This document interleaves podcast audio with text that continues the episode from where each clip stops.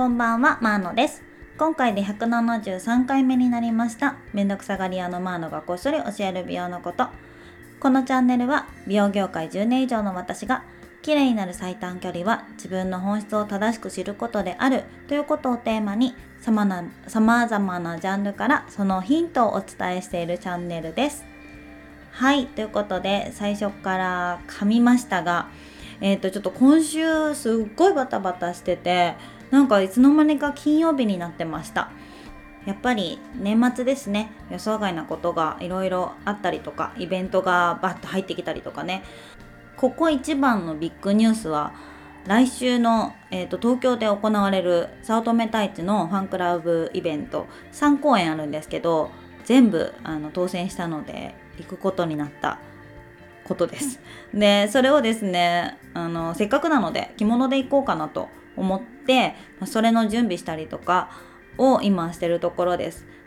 昔から着物の専門学校行ってたこともありますしいつも着物が身近にあったので5年前までは定期的に着ることがあったしあの意識的にあの着てたんですけれども海外行くぞってなってさすがに持って行ってなかったのでそこからずっと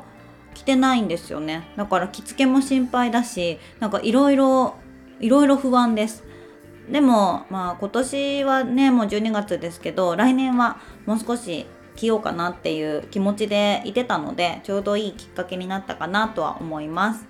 はいということで今日のテーマはですねレーザートーニングの効果はどうなのかっていうこととシミに塗り薬が効果的なのかっていうことについてお話をしていきたいと思います。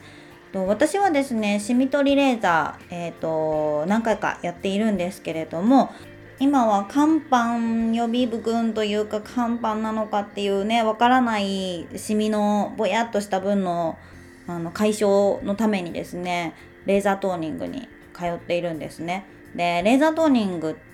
ほんと時間かかるので1回2回3回ぐらいじゃ何の効果も感じなくて今4回終わったとこなんですけど全く何の変化も感じてません。それはね承知の上ではあったんですけれどもとはいえお金をかけているのでなんとか効果を出したいというところでこの前湘南で勧められた塗り薬を試してみようと思ったんですね。えー、塗り薬は2つあってハイドロキノンとトレチノイン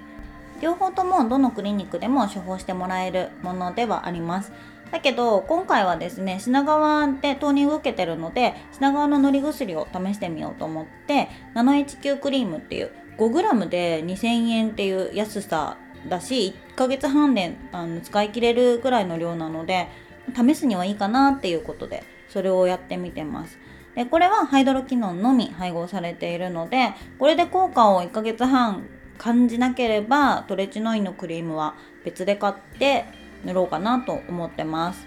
まあちょっとねハイドロキノン塗ってると乾燥するので今乾燥がめちゃくちゃ気になりだしましたね。で乾燥すると毛穴も気になるし、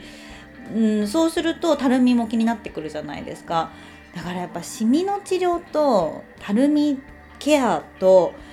肌のキメを整えた状態を保つっていうのが非常に難しいんだなってことを実感してます。だからねなんか今一番肌の調子が良くない気がしてるんですよ。えー、ちょっとね東京行ってイベントも行くし着物も着るのにこんな感じなのが嫌なのでちょっとテンションが下がり気味ではあるんですけれども今日の夜か明日ぐらいはポレーションして肌のこう表皮の状態を整えようかなと思ってはいますだからもうねアラフォーなのでしょうがないんですけどやっぱりこの肌だったりとかケアすることはもう集中して短い間でパッとやってしまう方が楽なのかなというのも思いますよね。なんか結局ねシミも薄くなってしまえばというか今の私のシミの濃さだとファンデーションとか下地塗るぐらいで消えるは消えるんですよ。ただ素肌の時に気になるっていうレベルなのでなんかそれを消したいがためにちょっと化粧のりが悪くなったりとか毛穴が目立ったりとかなんかたるみ感があのボテッとした感じが出てくるっていうのは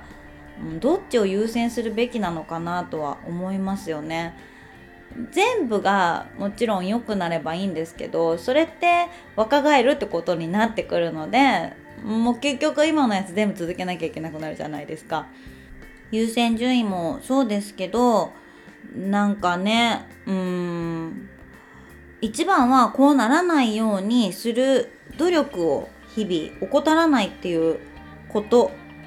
っていう結論にはなるんですよ。夜更かししないとかあの食べるもの気をつけるとかね。睡眠時間減らさないとか。うんそういうことをやっていかないともういたちごっこですよね。なんか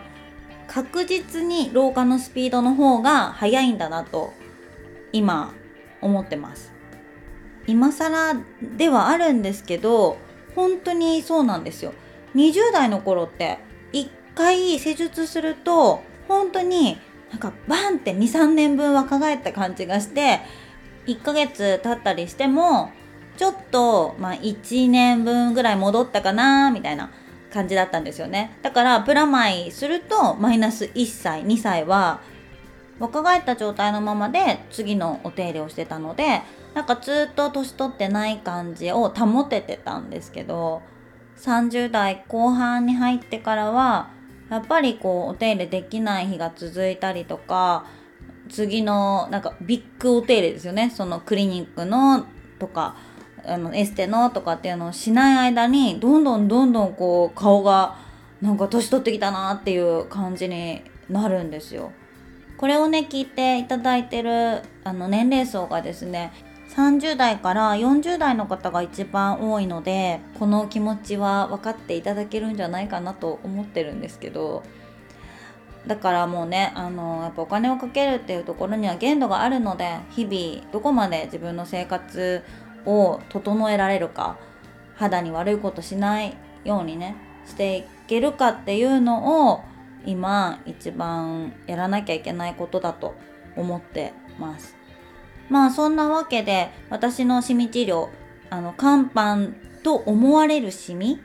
の治療はトーニングレーザートーニングをしているんですがほとんど効果を感じてないっていうことと塗り薬を始めてみたっていうこと。でもしかすると来週えっ、ー、とトラネキサム酸っていう飲み薬も始めるかもしれないです。この辺はねほんと一発であのパンって結果が見えるわけじゃないのでやってみて続けてみるとしか言いようがないのでこれの効果が出ましたっていう報告がもしできたとしても来年の2月とか3月とか4月になるとは思います。で一つ一つはそこまで高くはないんですけれどもあのー、合わさるとねやっぱ高くなってくるので最終的にこのシミがあの消えてなくてもやめるかもしれないし無理なく続けてさらに効果も実感してきたら続けていこうかなって思うので、まあ、その辺りも今飲み薬ってどうなんだろう塗り薬ってどうなんだろうって思っている方の参考になればいいんじゃないかなと思って今日はお話をしてみました。はい。ということで、今日も最後まで聞いていただいてありがとうございました。今年も残り少なくなりましたが、テーマとして話したかったものがですね、話せてないのが結構あるので、最後2週間、ちょっと多めに配信するかもしれません。なので気がついた時にね、配信があったらまとめてでもいいので、また聞いていただければ嬉しいなと思います。この放送が楽しいな、ためになるなと思っていただけた方は、ぜひチャンネルのフォローといいねとコメントだったりとかね、DM もいただけると嬉しいです。それではまたお会いしましょう。マーノでした。バイバーイ。